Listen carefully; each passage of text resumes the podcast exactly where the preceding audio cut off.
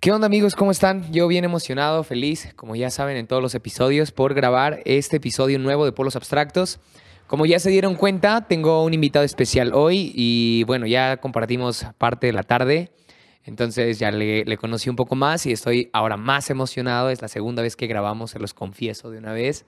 Ah, pero estoy contento, estoy contento por compartir micrófono con Andrés Mansevich. ¿Cómo estás, Andrés? Muy bien, muchas gracias por tenerme aquí y saludos a la audiencia de Polos Abstractos. se lo hiciste en el tono en el que yo lo hago. ¿Ya habías escuchado Polos Abstractos? Claro, mi episodio favorito es el número uno.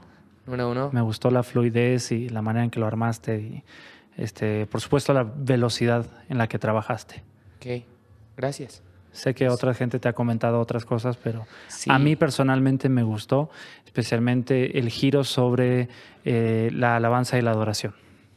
Estuvo muy bien, muchas gracias. No, gracias a ti por, el elogio. Y sí, unas personas ahí en, en, iTunes me dejaron unos comentarios que no les gustaron algunos términos, pero este, estamos expuestos a eso, ¿no? Claro. Tú me decías hace rato, afortunadamente no todos están grabando un podcast hoy. No todos tienen ese podcast y si no le gusta, vaya, cómprese su pastel y pártalo como quiera. Exacto. sí, y de una vez les damos acá eh, la alerta de que, el spoiler alert de que hoy pues íbamos a ponernos crueles, ¿no? Con algunos puntos. Rudos, crueles y sin misericordia. Sí, sí, ya, ya te estoy conociendo. ¿Te gusta el humor negro? 100%. ¿Nada de sagrado? Eh, no hay nada santo. No hay nada santo.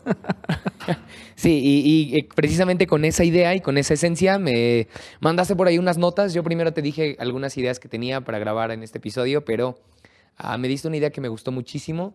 Va muy acorde con el, con el formato, con la línea que tenemos aquí en Polos Abstractos de contraponer dos hechos, ¿no? darle en la torre a muchos esquemas que tenemos actualmente. Y eh, me encantó la frase con la que abres el, texto y es, tú no eres especial. Exacto. ¿Por qué no soy especial? Bueno, la primera razón es que yo creo que como cada ser humano hay, eh, pienso que de alguna manera hay mucho en similar con otras personas. Las redes sociales, el Internet, eh, la globalización nos ha mostrado que nuestros sentimientos los compartimos con mucha gente. A veces pensamos, ay, fui el único que a los seis años hice esto y te das cuenta que millones de seres humanos pasaron por eso. Entonces creo que realmente hay muy pocas cosas que nos diferencian entre otras personas. Entonces, para tener el grado de especial, realmente debería ser de mucho mérito. Ok, deberías ganarte ese lugar. Sí, deberías ser una persona completamente anormal para... Ok, tú me decías hace ratito que a los cinco años entraste a estudiar música en un conservatorio. Exacto, sí. Digamos que mi infancia sí fue un poquito más prodigiosa. Yo sé que quizás reciba críticas porque, bueno, la nacionalidad no me ayuda en ese, pero ni modo, Argentino, así nací. no me culpen. Este, nací con ciertas dotaciones, por supuesto otras personas son este, más apuestas, más fuertes, más deportivas. Yo nací con un dote musical y desde temprana edad se fue mostrando. Eventualmente te das cuenta que... Eh, el talento sin repetición y ejercicio solamente es un talento, ¿no? Pero sí, eh, a los cinco entré al Conservatorio de Música y sí fue un hecho histórico para esa provincia. Me imagino, me imagino. eras el prodigio en la familia también. No, no, fíjate que no. Siempre sentí que mi hermano era más alto, más güero, más, este, más veloz. Siempre fue mejor, sí, 100%. ¿Menor que tú? Menor que yo. Ok. Más alto, como te digo, más fuerte. Él, eh, con una semana de ejercicio, ya tiene eh, cuerpo de fisiculturista y yo con una semana de ejercicio lo único que tengo es asma. Este, pero, pero sí, siempre fue mejor musicalmente, en mi opinión, siempre fue el mejor en deportes, videojuegos, en lo que quieras. Él siempre fue una persona muy este, completa, ¿no? Ok. ¿Cómo alguien especial nos está diciendo acá, eh, introduciéndose, tú no eres especial? Y bueno, la verdad que nosotros estamos escuchando un mensaje motivacional en las iglesias, estamos escuchando como tantas personas están, están queriendo predicar esto de que eh, si eres especial, eres distinto, lo que tú estás haciendo nadie más lo puede hacer y si tú no lo haces, ese propósito se queda truncado. Y, la verdad que yo, yo en lo que he estado leyendo las escrituras he encontrado cosas muy opuestas a eso. Este, todo el mundo está diciendo es un tiempo de Dios distinto y todo el mundo está diciendo es que quizás este país o este otro país es el que va a tener avivamiento en este momento y va a tener que suceder con ellos y, y, es el momento de Dios para estas cosas y la verdad que estoy en desacuerdo, no porque no me gustaría que eso fuera y creo que lo va a hacer, pero estoy en desacuerdo en cómo se presenta esa idea de que somos especiales, ¿no? Naciste con un propósito especial, ¿no? Claro. Tu generación es la que va a alcanzar a las naciones. Exacto. ¿Y dónde deja eso la generación anterior? Sí. La deja como perdida. Claro. Es una injusticia. Claro. Es, y la generación distinta, ¿qué le dejamos a ellos? El recuerdo de nuestras glorias. Oh, sí. Sí, sí, sí. Entonces es, algo... No, sé tú, al ser hijo de pastores, me imagino que vives también con constantes recuerdos que vienen de parte de tus abuelos, de tus papás, de en aquel tiempo se hacía así. Y se vivió el avivamiento de tal época. Sí, definitivamente yo creo que en, a veces la escuela que uno tiene ministerial o, la familia, y obviamente esta es mi percepción, otras personas que vivieron en la misma época, mismo tiempo, misma ciudad, mismo barrio, misma colonia, misma cuadra y misma casa, quizás difieran, pero en mi percepción eh, siempre hubo un momento en nuestras vidas donde se nos dijo no, que la gloria del 98 o, que el movimiento del Espíritu Santo en tal época y demás. Y son cosas que uno anhela, ¿no? Digo, al final del día no son cosas cosas que, que tú dices, ah, no, yo no quiero eso, sino al final te desafían, eso es lo que quieres, eso es lo que quieres encontrar, pero sí siento como que era un peso para mí en un momento que, que dijeran, no sé, yo a los, me acuerdo mi abuelo me dijo, yo a los 20 era papá y ya había bautizado mis primeros 50 miembros, ¿no? Y, son, son alturas muy exageradas como para alcanzar y hoy tengo 30 y no sé si bauticé 50 yo. Ya, ya, ya. La noticia entonces, cerrando este punto, es no somos especiales. No lo somos. No y te lo puedo comprobar. Échame los datos, a ver. A ver, según estudios, el ADN humano solo se va a diferir en un punto .05% entre personas. Ok. Es decir, lo que nos separa tú y yo es un punto .05 de algo que nos haría únicos, se podría decir. Ok, ok. Somos casi iguales. Casi iguales. Nuestro ADN es similar a un chimpancé, por ejemplo, en un 96 a 98%. El gato y, yo comparto 90% de los, del ADN. Los perros y las vacas con el ser humano es un 80% de parecido en el ADN. Ratón un 75%. Los pollos al 60%. Y la mosca de la fruta esa mosca verde que siempre se posa sobre fruta podrida es un 60% en similitud con el ser humano. O sea, lo que siempre queremos matar en casa se parece a nosotros. Exacto. Y, eh, al parecerse yo creo que a veces hasta es más especial. Matemáticas, por ejemplo, si lo vemos de esa manera, los monos pueden sumar y los loros entienden el concepto de cero. el hablar, alguna gente dice, no, bueno, nosotros sabemos expresarnos. Bueno, las elefantes y ballenas usan la emisión de sonidos para expresarse. En algún momento en la escuela, cuando hacen esta pregunta, uno dice, bueno, yo tengo emociones. Bueno, también los ratones expresan en muecas dolor o angustia y los chimpancés y elefantes tienen rituales de duelo que nos lleva a lo siguiente, la conciencia de nosotros mismos, de nuestra existencia. Ahí los chimpancés, orangutanes, gorilas, delfines y elefantes saben que existen y saben cuando algo deja de existir. Este, Esa es la que más he escuchado, que somos especiales como seres vivos porque somos conscientes de que existimos. Pero hay animales que, tienen... Exacto. Los animales tienen también sentido de humor. Por ejemplo, los gorilas, hasta en una película, esta película con este Rampage que se llama con este The Rock, ¿verdad? Eh, hasta muestra el sentido de humor de un gorila y no es algo que, es para la película, sino que es verdad. Los gorilas hacen chistes entre ellos y, y a las personas. Es decir, eh, lo que a veces nosotros hemos pensado, bueno, esto me hace distinto a un animal, realmente no es tan especial, porque ah, sí hay animales que lo pueden hacer. No somos tan privilegiados, entonces. Es correcto. es correcto. Eso es lo que dice la ciencia. ¿Qué dice la Biblia? Bueno, este, la Biblia en 1 Corintios 4, 6 nos va a decir, este, ¿por qué? ¿Quién te distingue? ¿O qué tienes que no hayas recibido? Y si lo recibiste, ¿por qué te glorías como si no lo hubieras recibido? La Biblia nos habla acerca de, este tipo de cosas y bueno, eventualmente eh, podemos leer en Eclesiastés cómo el predicador Salomón está hablando de estas cosas, ¿no? Cómo se le va a empezar a hacer vana las ideas, cómo, cómo él encuentra una redundancia en el sistema, la historia se repite, todas las cosas vuelven a ser lo mismo.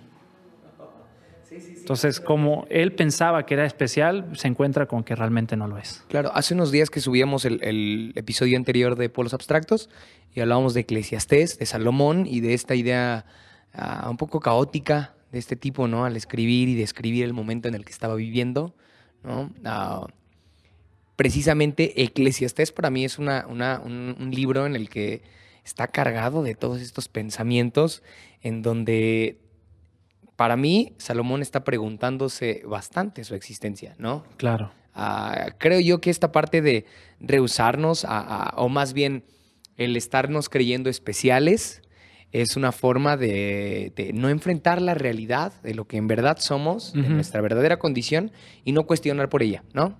Es correcto.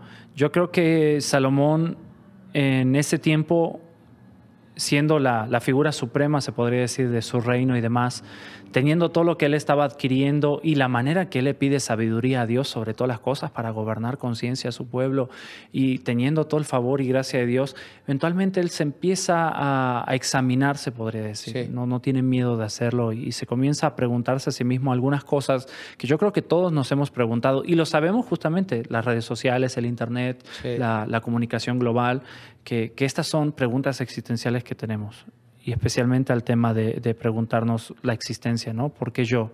¿Qué me hace especial a mí? Otro podría hacerlo, o no, en una de esas, pero él se comienza a, hacer estas preguntas difíciles. Sí, sí. Y las contesta. Las contesta. Las contesta y se da cuenta que hasta en su contestación no encuentra paz. Claro. se da cuenta que al contestarlo, eh, mejor ni se lo hubiera preguntado. claro, y cae en este punto en el que menciona cosas como todo es absurdo, ¿no? Ah, no vale la pena. Ah, menciona lo que tiene que permanecer, lo que tiene espíritu, lo que tiene eternidad desaparece, refiriéndose a nosotros. Sí, nada, nada en nuestro tiempo va a ser especial. Todo lo que estamos viviendo ya lo vivió alguien más, eh, quizás con alguna variación, pero ya en tiempos antiguos este, o, en otro tiempo y continuarán viviendo. La, la, historia se va a repetir, el hombre seguirá siendo. Y yo creo que él se da cuenta de esto cuando él empieza a ver su reino, comienza a verse él como rey y comienza a ver cómo hasta su pueblo comienza a cometer los mismos errores que sus padres y antepasados cometían. Sí. Ah, me imagino que también echa una mirada al futuro y dice, oh, no voy a ser el, buen rey, ¿no?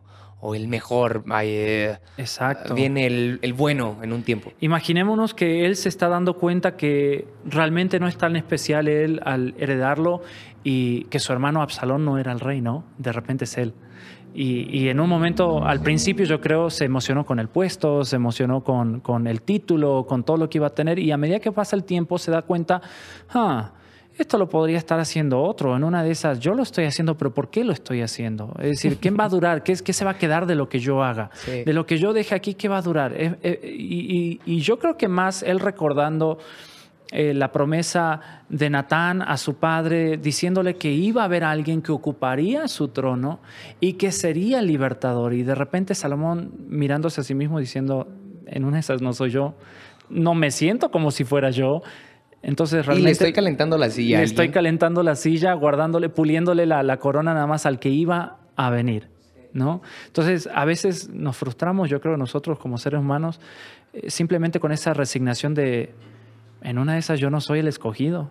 En una de esas yo no soy el que voy a ser. En una de esas yo solamente le voy a abrir la puerta a quien va a tener que entrar, ¿no? Imagínate, no solamente él, pero Juan el Bautista, teniendo que anunciar y él ser el profeta y otras cosas más, pero toda la gente viniendo a él porque él tiene el don de oratoria y tiene todas estas cosas y eventualmente él dice, bueno, realmente no soy yo, es él. Estoy preparando camino y tener que dejarlo a él. Simplemente estar contentos con dejarle la puerta abierta a alguien más, ¿no? Para que pasen.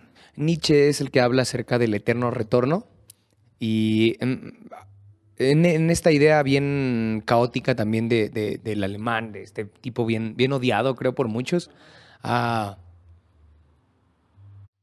menciona algo que me parece muy curioso y que lo quisiera acomodar acá, diciéndolo de esta manera. En, su, en su expresión del eterno retorno, él dice que nada es nuevo, sino que es un ciclo constante todo, ¿no? Entonces, a pesar de que creemos que vamos avanzando, volvemos a, retornar y entonces por eso le da eternidad a ese retorno, ¿no? Ah, creo yo, regresando a esto de los clichés, que se está haciendo mucho también de moda esta, esta frase de lo mejor está por venir, ¿no? Yo la he usado bastante ah, para sentirme eh, esperanzador, no sé si es la frase. Claro. Sí, ¿no? Y... Tampoco es que alguien viene a la iglesia para escuchar algo triste, ¿no? No, no, no, claro, ¿no? Y tampoco dices lo peor está por venir. Exacto. claro, en, en, en, en, contexto o en esencia creo que es buena frase, ¿no? Sin embargo, ha perdido valor porque hemos creído o hemos sublimado mucho. Sí, ¿cuándo comienza eso mejor que iba a venir? Sí, sí, sí. Claro. Y Salomón creo que entra también en esta visión, ¿no? Como de, hey, es lo mismo, ¿no? Eh, todos estamos aguardando todos los reyes que vengan después de mí hasta que no sea él. Ah, todos vamos a estar calentando esto. Todos van a estar esperando a ese rey que iba a bajar en una nube glorioso, este, y nos imaginamos este caballero, y todos están esperándolo, y, de hecho hasta a todas las mujeres de Jerusalén lo esperaban, y, de, y del pueblo de Israel, hasta que un día le toca a María ser la especial, y creo que ella no se sintió tan especial al principio tampoco. ¿No? No, le dio miedo, ella dice, pero era lo que más esperaban las mujeres en esa época, ser la madre del Salvador. Sí, sí, sí. Y, al, y como le tocó a ella y demás, yo creo que no se sentía tan especial. Oh, cierto, cierto. En Eclesiastes 1.2, uh, Salomón habla de la vanidad y lo absurdo, ¿no? que la vanidad es absurda. En, en, el versículo 4, él dice que nada es especial en esta generación, es una más. Es una más. ¿no? Eh, en el 1.9 al 11 dice que nada es especial en este tiempo, también pasará. Claro. Tenemos mucho esa frase de que esta generación es la escogida, esta es una generación, y es como que tratamos de limitar, yo creo que la obra de Dios simplemente a una cierta edad, ¿no? Una temporada. claro, yo había escuchado mucho en algún tiempo así de esta la generación porque nosotros nos equivocamos con la nuestra y el Señor nos ha levantado a nosotros como atalayas para anunciarles a ustedes ya que la nuestra fracasó y yo pensando, pobre esa gente que realmente no piensa que estaba fracasando y ahora ya las pusieron en fracaso, ¿no? Entonces, este, sí, él se da cuenta que las generaciones van a pasar, que los tiempos van a pasar, las iglesias, los pastores, eventualmente alguien te va a reemplazar, alguien más va a venir detrás tuyo y va a seguir haciendo lo mismo hasta que Cristo venga. Me imagino que quien esté escuchando esto, o sea, de estar sintiendo cada vez, digo, ya nos comparaste con la mosca. ahora el ego está hasta abajo. Lo que decías hace un momento de, de, de 1 Corintios 4, 6, cabe mencionar que lo dice Pablo y se refiere también a Apolos en el, en el contexto. Sí. Y él mismo se está diciendo, hey, no tenemos nada de especiales, ¿no? Exacto. Jerarcas de ese tipo diciéndote algo así es, Ellos mismos dándose cuenta que el Señor podría literalmente haber usado a otra persona para compartir ese mensaje. Volviendo a Salomón, se encuentra desesperado el tipo, ¿no? ¿Qué más le anexarías ahí? No solamente desesperado, pero se encuentra, yo creo que cansado, cansado de lo mismo, cansado de ver esas cosas. Ya empieza a sentir ese, ese sistema de, fatiga, eh, en una desesperación. Ya siente que nada tiene peso, nada tiene valor, como que todo pudiera llegar a ser pasajero y con el viento se lo llevan. Sí, sí, eh, uso esta metáfora. Pedro Calderón de la Barca decía, la vida es un sueño. Es correcto. Este, no hay nada nuevo bajo el sol este, la vida va a continuar, ¿no? Nada vale la pena, decía Salomón. Sí, si alguno de ustedes de los que está escuchando este podcast este, anda ahí lidiando con depresión, con pensamientos de soledad o de tristeza, pues es el momento en el que se pueden retirar porque, no, no se crean, se va a poner, este, ahorita vamos al otro polo, ¿no, Andrés? Es correcto. Vamos al otro polo, pero me, encanta esto, me encanta esto porque es para mí una oportunidad como de...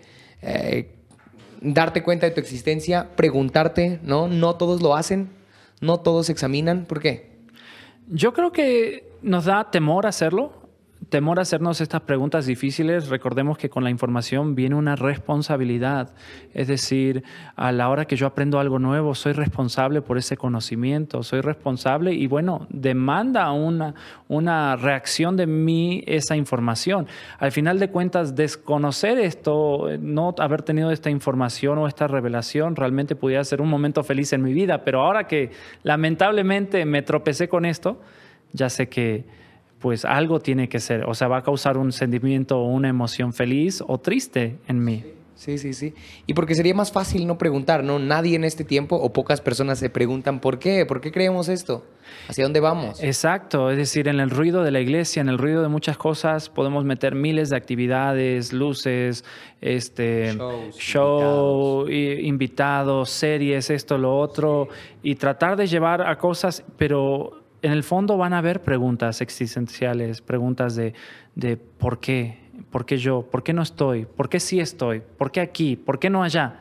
¿Por qué en mi iglesia no? Especialmente ahora con las redes. Estamos viendo a personas que Dios las está usando increíblemente y uno dice, ¿y por qué yo no puedo tener eso en mi ciudad? ¿Y por qué eso no pasa aquí? ¿Y por qué ahí? ¿Por qué los hace a ellos especiales y a nosotros aquí no? ¿Qué los hace a ellos que tengan esa, esa manifestación de la presencia de Dios? O bueno, todo lo que se percibe desde las redes sociales, ¿no? Y decir, pues mi iglesia pequeña, de bancas, ¿por qué no? Yo quiero ese equipo de trabajo. Exacto. Yo quiero ese ¿Cómo me encantaría tener tal cosa, no? Sí, sí. Hace ratito me ponías tú una, una metáfora, una analogía que me pareció bien interesante acerca de cuando vamos manejando y parece que vamos en modo automático y no sabes ni cómo llegaste a tu destino, porque ibas distraído, ibas pensando en un montón de cosas, pero llegaste y entonces ya cuando llegas te das cuenta que estás ahí y te preguntas, ¿cómo rayos le hice para llegar hasta acá sin ir con toda la atención posible? Exacto, yo creo que luego el ruido, las luces, eh, todo se puede convertir en, en tanta fatiga hacia nuestras vidas este, que podemos literalmente pasar años en un estado de somnífero, en un estado directamente de, pues, anestesiados, se podría decir, y no nos damos cuenta de las cosas. ¿Pero por qué? Porque al final de cuentas entramos como en esta depresión cristiana de, de, de, bueno, qué es lo nuevo, qué es lo que puede estar sucediendo, ¿no? Es una depresión espiritual, ¿no? Sí, sí, sí. me desinflo, me desinflan. Y entonces vamos creando, digo, si se puede usar el término, ¿no? Vamos creando a los que estamos como líderes, a cristianos que van como en modo automático también, repitiendo el patrón que les decimos, como de, ok, hay que hacer esto y esto y esto, y no se están examinando ni se están preguntando realmente cómo está su vida. Sí, no se están conociendo. Eh, aprenden a conocer a otras personas y eh, lamentablemente muchas veces se, se, conocen a sí mismos eh, en la comparación. Eso puede ser algo peligroso. No te estás descubriendo para ver algo único, sino te estás viendo para descubrir tus falencias, para descubrir tus carencias. Y eso te lleva a una depresión, ¿no? Al final del día. Y lo que pasa es que nosotros desde el púlpito predicamos mensajes que llevan una motivación, que llevan un anhelo de que tú puedes y todo lo demás. Y ellos llegan a su casa y se dan cuenta que no, no puedo. Sí, este, sí es muy fácil que tú lo digas porque tú tienes estas cosas a tu favor y demás. Este, porque eres el hijo del pastor. Eh, porque eres el hijo del pastor porque eres un mancebich, porque tienes esto o lo otro, tú la tienes más fácil en la vida que yo. Tú comenzaste más adelante y, puede o no ser el caso, pero al final del día eh, es lo que haces con él, ¿no? Sí, sí, sí. Eh, a como tú lo afrontas. Entonces, sí. ¿Y por qué, eh, por qué está pasando esto conmigo? Y yo que estoy portándome bien, ¿por qué me pasa esto? Esa era mi pregunta existencial cuando tenía 17, 18. Y yo que soy tan bien portado según, ¿verdad? La iglesia y demás. Y, de repente entra este chavo, drogo y demás al Congreso que nadie le conoce y Dios le da unas palabras increíbles y les da promesas y vas a ir a las naciones y todas estas cosas. Y cuando el pastor venía y iba a poner su mano para orar sobre mí, directamente me brincaba, ¿no? O directamente, Señor, bendícelo, amén. Y a la siguiente persona le daba una tremenda tremenda palabra. Sí. Y ahí es donde te das cuenta que, pues no, la verdad que quizás lo, otro era especial, pero yo no era especial. Sí, sí, a mí me pasó en alguna ocasión, ya sabes que ah, todos quieren orar, al menos a mí me pasaba, muchos quieren orar por el hijo del pastor. Exacto. O llaman a toda la familia y oran por todos, ¿no? Exacto. llegó una vez una profeta a la iglesia y empezó a orar por todos. Y yo esperaba también que me diera una buena palabra, ¿no? Ya sabes, yo creyéndome que era especial. Sí viene conmigo y me dice, ponte a trabajar en lo que Dios te ha dicho que tienes que trabajar. Claro. Y se fue, ¿no? Ah, me desinfló, me desinfló, pero al mismo tiempo creo que me llevó a enfrentar o a confrontar, mejor dicho, mis actitudes frente a la vida, mis valores, como me decías tú, y las prioridades que tenía, ¿no? Sí. Eventualmente, eh, hasta esto lo vamos a ver no solamente en el Antiguo Testamento, este patrón, pero lo vamos a ver en el Nuevo Testamento, este, cómo Lucas relata este, el tema de de este discapacitado que estaba ahí y de repente eh, lo sana Jesús. Y, al sanarlo, y bueno, y va y da gloria y toda la cosa, y de repente por ahí cerca, eh, otros momentos después o, o demás, cae una torre por ahí y aplasta a todos los que estaban en el mismo lugar. Eh, ¿Qué podemos llegar a pensar? Esta persona tenía un, un llamado específico, tenía algo que Dios lo quería usar más que a los demás enfermos o paralíticos o leprosos o algo. Esta persona que, ¿qué era? ¿Por qué? ¿Por qué a él le tocó la suerte o la ruleta rusa, no? Porque él sacó el, boleto ganador y los demás no? Y realmente no lo va a contestar la Biblia. La lectura no lo va a contestar. Simplemente sabemos que fue azar o no, pero si quieres decirlo, fue el elegido ¿Por qué razones diferentes a los demás? No tenemos ningún indicio. Es decir, no lo, no lo hizo más especial que a los demás. Sí, sí. Ah, nos llevaría a preguntarnos muchas cosas si, si, estuviéramos en esta postura, ¿no? ¿Por qué murieron los galileos si eran buena gente? ¿No? O por qué cayó la torre sobre los discapacitados. Y nos llevamos a, a, preguntarnos un montón de cosas queriendo llegar al, punto como de, es que él era especial. No. Es que ellos eran especiales. Y no. Y no. Nada y no lo era. No te lo puedes explicar ahí en la Biblia. En una de esas había algo, pero como no sabemos, vamos a decir que no, no había nada especial de esta persona. A Jesús se acercan con estas preguntas. Exacto, Después de esto, sí. Creyéndose ellos mejores. Eh, claro. ¿No? Porque no estuvimos en el lugar de la tragedia y entonces estamos más bendecidos. Exacto. Somos, nosotros fuimos distintos porque nacimos aquí, no nacimos en Samaria. Sí, eso es lo que decía, ¿no? Me encanta Jesús cómo los confronta porque les dice, ustedes no son especiales y les da un toque así de, agresión. Él les dice, si no se arrepienten, también les pasará lo mismo. O sea, por una sencilla pregunta, Jesús los lleva incluso al arrepentimiento y los lleva a ser conscientes y a que se examinen de, cómo está haciendo su vida, ¿no? Exacto. Es decir, ahí en, lo que el, tema era del estanque de Bethesda, 38 años paralítico y lo sana el Señor y, y de repente todo lo demás sucede. O sea, ¿Por qué no lo sanó antes? y si pasaba por ahí y no lo quería sanar a él y sanaba a otro, ¿qué es lo que hizo a este hombre especial? Absolutamente nada. No, no lo encontramos después en otros lados de la Biblia haciendo algo heroico o épico o que valga la pena que él haya sobrevivido y los demás. No, no encontramos nada. No sabemos por qué. Cierto. Lo mismo aplica cuando eligen los, los once apóstoles a Matías. Exacto. Y lo hacen a las suertes. Exacto. Y nunca más se sabe de Matías. Sí. Eh, y me imagino que en el contexto en el cual se elige a Matías, todos lo empezaron a venerar muchísimo. No lo describe la Biblia, pero me imagino que, wow, eres el elegido. Exacto. Y jamás se volvió a escuchar de él. O ponte a pensar, ¿por qué Judas? ¿Por qué Judas? ¿Por qué él casualmente tuvo que ser el que traicionó al Señor? Sí, bueno, era el contador, ¿verdad? Del grupo y el que llevaba la lana, ¿no? Pero ¿por qué Judas? Pero ¿por qué él y no otro? Sí. Sí, sí, sí, tienes razón. Podría haber sido más dramático. En una de esas era Pedro, ¿no? El uh, infiltrado. Imagínate la tradición de Pedro, ¿no? Que hubiera sido Pedro el traidor. Pero realmente no, no encontramos de por qué, sino simplemente es lo que le tocó. Claro, claro. Ah, diría esto, lo importante no es cómo y cuándo morimos, sino cómo estamos viviendo, ¿no? Ah, porque Jesús en este contexto de, de, de, Lucas 13 habla de que nosotros, bueno, les responde a la gente, ustedes también morirán, no son mejores que ellos, ¿no? Y, entonces lo dejaría ahí. Como no importa cómo estamos, uh, perdón, eh, importa más cómo estamos viviendo que cómo vamos a morir. ¿No? Mira, este, mi dilema siempre fue este, te lo contesto con, con un ejemplo. y yo creo que para el pueblo de Dios fue lo mismo. Ah, ellos eran los escogidos, los especiales, eventualmente no hicieron su trabajo. Y se le fue dado ese mensaje a otro pueblo que no era especial para que haga su trabajo. Eh, mi, mi, conflicto es que Dios sigue, no es un conflicto, pero siempre ha sido una pregunta, ¿y por qué Dios sigue priorizando al pueblo judío antes que estas personas que él ha nuevamente escogido, es decir, al pueblo gentil, ¿no?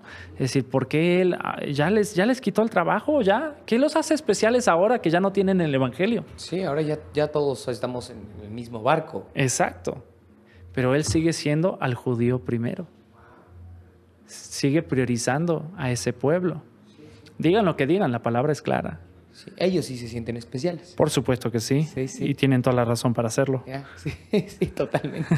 Fueron los primeros. Totalmente. Afortunadamente este podcast es para Sentirnos no especiales. sentirnos no especiales. Exacto, Agarraría exacto. este contexto y te diría, pues en realidad no somos especiales nosotros. No, la verdad que no, porque ellos siguen siendo los especiales. Sí, sí, sí, sí, claro, claro. Es, es- es interesante eso. Ah, me platicabas de la higuera. Sí, Otro ejemplo para mencionar que no somos especiales. Jesús está paseándose por ahí. De repente se acerca una higuera, la ve y por alguna razón le dice, sécate. ¿Qué tenía esa higuera? ¿Por qué él sufrió? ¿Por qué ahora? ¿Por qué estaba viviendo una vida tan tranquila, tan, tan pacífica y de repente un hombre se acerca y la seca? Ajá. ¿no? Este, y después compara eso con el pueblo de Dios, ¿no? O sea, así les va a pasar, así va a ser con ustedes, así estas cosas. Y, y fue, yo creo que, ¿por qué? No sabía que iba a ser cortada, que iba a ser desaparecida. No, eh, pues le tocó un azar cósmico, algo fuera de naturaleza. Ya. Pero Sí, podría sí. haber sido la siguiente planta al lado. Sí, ¿Por qué no lo hizo con...? Bueno, no lo hizo. sí, sí, sí. E- En, en Juan 5 Jesús visita el, el estanque de Bethesda, sana un paralítico de 38 años, Sí, Ah, luego lo encuentra en el templo sí, y le dice, mira, has sido sanado, no peques más. ¿no? exacto. Creo que el paralítico tuvo una oportunidad tras otra, Sí, ¿sí? Ah, de todos los enfermos, solo él sanó. es lo que decíamos. Salió del estanque antes que se cayera la torre, Exacto, ¿no? Ah, sale del templo antes que Herodes mate a todos los galileos. exacto. Tenía muchos motivos para sentirse especial. Exacto. Pero Jesús podría haber sanado a otra persona. Podría haber pasado otro momento. En una de esas se quedaba un ratito más y él caía ahí mismo. Sí, sí, sí. Dios pudo haber elegido a otro. Exacto. Claro. Yo no veo ninguna razón por qué esta persona era más especial. Andrés, no hay personas especiales. No, no lo hay. No hay personas especiales. Estás No, no siendo honesto. Yo creo que queremos creer en personas especiales. Es, yo creo que un, un rastro, un, un- algo así como algo que nos queda de, de esperar ese Salvador. ¿no? Que ya ha venido Sí. y volverá, Claro. ¿no? Cristo viene pronto. Pero este, ese es el rastro de esperanza que tenemos. Yo creo que, que- que la esperanza es ser distintos, la fe de que algo pudiese llegar a pasar conmigo. Pero en esencia, eh, realmente no. Si pudiéramos rascarle un poquito más a la herida. No eres especial, Dios no te necesita. Suena peligroso, pero ¿me respaldas o...? Yo diría, no eres especial, Dios no te necesita, pero Dios quiere necesitarte. Es decir, Él puede usar a otra persona eh, tranquilamente. Eh, conocemos tantas personas que, que, echan a perder su vida y, y bueno, y Dios levanta a otra persona y ya está, y se solucionó el problema. Y viene una, pasa otra y, y sigue, y el Evangelio va a seguir con aquellos que están listos para que siga y demás. Y, pero Dios, yo creo en esencia que no nos necesita, pero Él quiere necesitarnos, Él quiere disponer de nosotros. Es como que una necesidad que Él se creó a sí mismo, de tenernos. Sí, sí, sí. Un Dios Ah, que no necesita nada, creó en sí una necesidad del ser humano, De nosotros. de nosotros. Ok, fuerte eso, Sí, ¿no? Ah, entonces no depende de nosotros, ni depende de nuestras habilidades, sino que depende de que siempre es Él y siempre es- Él es el que quiere necesitarnos. Yo creo que él muestra esa ridiculez o ese absurdo en la Biblia al escoger al ignorante, ¿no? Al pobre, a la viuda, al extranjero, cómo él escoge lo más vil y menospreciado para avergonzar al sabio, para avergonzar al, Al fuerte. especial. Exacto, al que sí tiene todas las capacidades para hacer el trabajo, él busca a alguien que no se lo merece, que no lo necesita, para mostrarle al resto del mundo de que él con cualquiera lo podría haber hecho. Entonces lo especial de nuestro Dios se ve en personas que no son especiales, Exacto. ¿no? Solamente Exacto. así podemos ver lo especial de nuestro Dios. Y lo podemos ver, eh, como no todos somos especiales, lo vemos en cada persona, ¿no? Sí, Digo, al final de cuentas, exacto. si ya vamos a comenzar en la ruta para empezar a levantar el ánimo de nuestros oyentes el día de hoy, yo creo que podemos decir que eh, tú no eres especial y al no ser especial eres candidato para que lo especial de Dios se manifieste en ti. Oh, frase digna de, de mi Instagram. Entonces, la forma en la que yo puedo ver lo especial de Dios es dejándome de creer especial. ¿No? Sí, sí, es, decir, es tan amplio que pudiésemos aterrizar un poquito de esto en esa frase. Sí, sí, sí, claro, claro. No hay tiempos especiales, no hay personas especiales. No. Nada de eso. Simplemente al no ser especial somos eh, candidatos perfectos para que un ser especial eh, nazca o habite o resida en nosotros. Claro, y porque esta generación no es la ideal, es en la que Dios puede placerse para hacer algo. ¿No crees? Sí, y en la siguiente también. Sí, también. Sin duda. Por supuesto. Segunda de Corintios 6.1, me encanta porque dice así, pues nosotros como colaboradores suyos, les exhortamos también a que no reciban en vano la gracia de Dios, ¿no? Ah, curioso cómo alguien puede recibir la gracia en vano. Me, me, suena hasta contradictorio, pero posible, según Pablo, ¿no? Sí, sería no darle su peso, su respeto, su lugar, su valor a lo que se está recibiendo, ¿no? Sí, sí, sí. Y, creo que la única forma de recibirla en vano sería como sintiéndote tú el muy especial y el muy, el muy fregón, ¿no? Todo, yo soy el fregón y tengo esto y entonces... Exacto, es decir, al, al, decir, no lo necesito, autojustificarme, ¿no? Sí, sí, sí, sí. Ah, ¿con qué podemos concluir? Em, yo pienso que lo, que lo que nos hace especiales es la manera en que porque hemos hablado de todas estas cosas que no son especiales.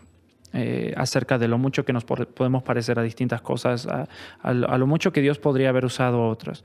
Pero volvemos a, quizás a nuestra frase matadora, al punchline de todo esto, es Dios no te necesita, pero quiere necesitarte. Es decir, Él teniendo la, eh, todo el poder, toda la ciencia, todo lo que Él es, y poder crearse unos seres, ¿verdad? Una creación em, perfecta, sin pecado, que le adoren. Él, él simplemente, una creación, no quiero decir que le salió mal ni mucho menos, pero su creación la hizo como él quiso. Él quiso o permitió esto de que seamos fallidos desde un instante, eh, que tengamos esta opción de decisión de seguirle o no seguirle, nuestra libre voluntad y el libre albedrío. Y, y, él, y él hizo esto porque quiso. Podría haber no, no hecho, podría haber eh, creado seres perfectos que le adorasen por la eternidad, pero en una de esas el Señor estaba buscando un poco más de aventura en su vida y creó algo más peligroso y creó a la humanidad y dijo, yo quiero volverme dependiente de esa humanidad. Y de repente Él le da al ser humano una misión que Él mismo pudo haber completado. Y de hecho, al principio nos muestra que nosotros no podemos completar la misión. Entonces manda al ser perfecto, pero 100% humano, a completar esa misión para mostrarnos que con su ayuda vamos a poder completar esa misión, ¿no? Cristo es la mejor muestra de que Dios no nos necesita porque Él puede hacer el Exacto. y todo. Pero Cristo se va y nos deja a nosotros la tarea, acompañados del Espíritu Santo. Pero Cristo no se quedó para predicar en todos los rincones del mundo. Él dijo, yo les di el ejemplo, ahora con la ayuda del Espíritu Santo, ahora yo necesito que ustedes vayan y continúen este trabajo. Y no voy a volver hasta que no terminen. Nos diste de todo hoy, Andrés. ¿Algo más que quieras decir? Eh, siéntete especial. no te desanimes demasiado. Este, si tienes tendencias a, querer hacer cosas peligrosas, llama a este número. Comunícate. Tenemos asesores especiales este, que te van a atender en línea. Pero simplemente este, pensar que es un privilegio, ¿no? Sí es un privilegio. El, no ser necesitado, pero querer ser necesitado. Es un privilegio, no. Que Dios literal podría haber escogido a otra persona para hacer esto y, que nos escoge a nosotros. Y eso pone un sentido de responsabilidad, de peso, de importancia, de trascendencia en nuestras vidas. Que Él se quiera meter a ese nivel tan profundo eh, eh, y tan, tan, este doloroso a veces con nosotros para lograr hacer lo que Él quiere, ¿no? Este, y a veces le decimos, Dios, ¿no tenías a alguien más que podrías haber escogido para esto? Y Él dice, no. O sea, sí, podría haber tenido, pero te escojo a ti, ¿no? Y yo lo quiero hacer contigo. Entonces yo creo que ese es el gran misterio. Cerraría. El polo abstracto de hoy es Dios no te necesita, pero quiere necesitarte. Es correcto. ¿no? es Gracias, correcto. Andrés. Gracias, No, Andrés, muchas gracias por invitarme, por escucharme. Y bueno, Un aquí privilegio. estamos. Siéntete honrado porque eres el primer invitado en Polos Es correcto. Sí. Soy especial. Espero que lo hayan disfrutado mucho, amigos, este episodio de Polos Abstractos. Compártanlo y nos dicen por ahí qué les parece. Andrés no es mucho de redes sociales, pero yo insisto en que lo sigan. Y él no va a querer tanto, pero yo sé que a ustedes les va a servir mucho su opinión, a lo que comparte, seguirlo. Ah, ¿Te late o no te late? Está bien. Apre- eh, eh, eh, prepárense para un- una vida social muy aburrida conmigo. Es, es muy bueno, es muy bueno Andrés. Así que muchas gracias por escuchar por los abstractos. Nos vemos para el próximo episodio y bye.